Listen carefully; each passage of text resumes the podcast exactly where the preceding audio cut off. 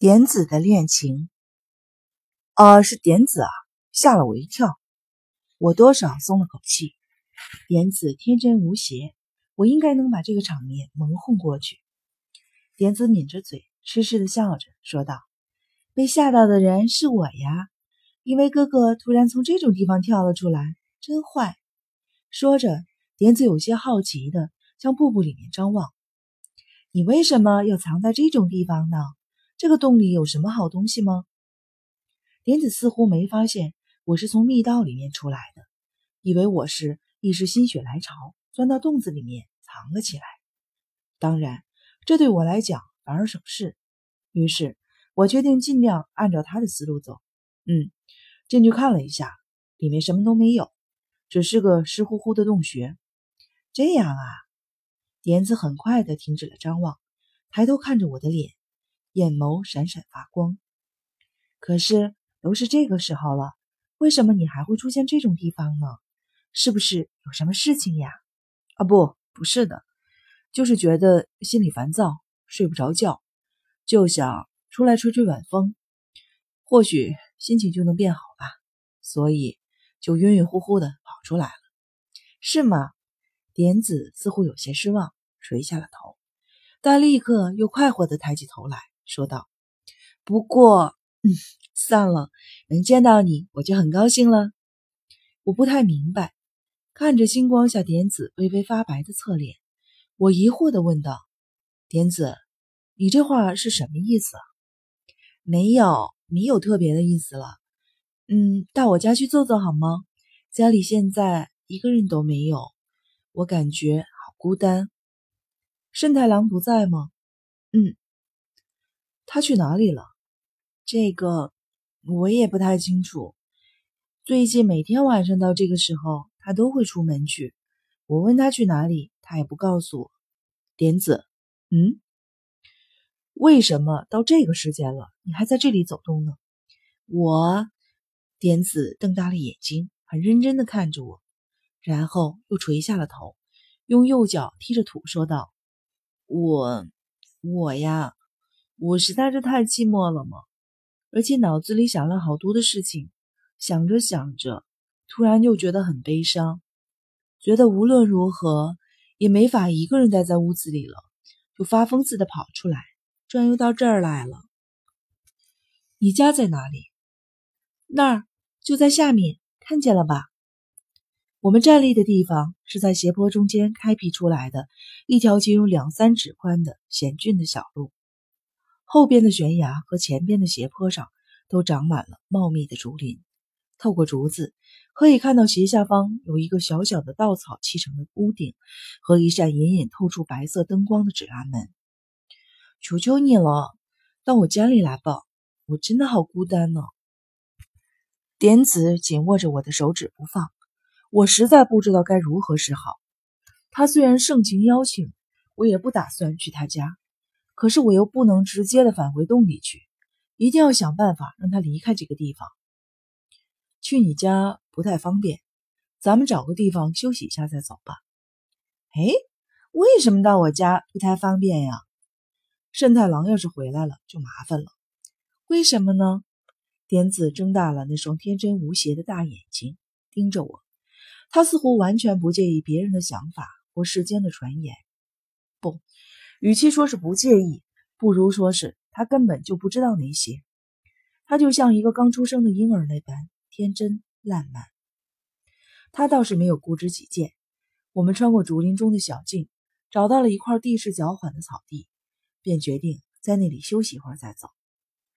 草地被夜晚的露水浸湿了，点子丝毫不介意，先坐了下来。我在他的身边坐了下来。这里是环抱巴木村的一座山丘上，像衣褶一样的洼地边缘。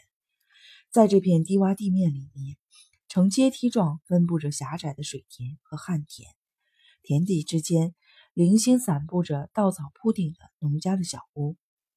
这里的农户睡觉时并不关防雨窗，也不熄灯，每户人家的纸拉门上都映着明亮的灯光，灯光照在刚刚插完秧的稻田里，甚是美丽。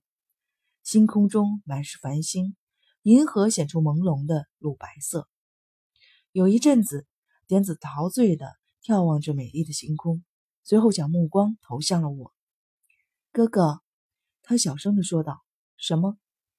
我刚才一直在想哥哥呢。”我吃了一惊，认真的看着点子，他似乎并没有觉得难为情，而是天真的说道：“我呀，真的是太寂寞了，总觉得在这个世界上孤零零的一个人。”最后竟然哭起来了，哭啊哭啊的，我可真傻，不知道为什么会有这种心情。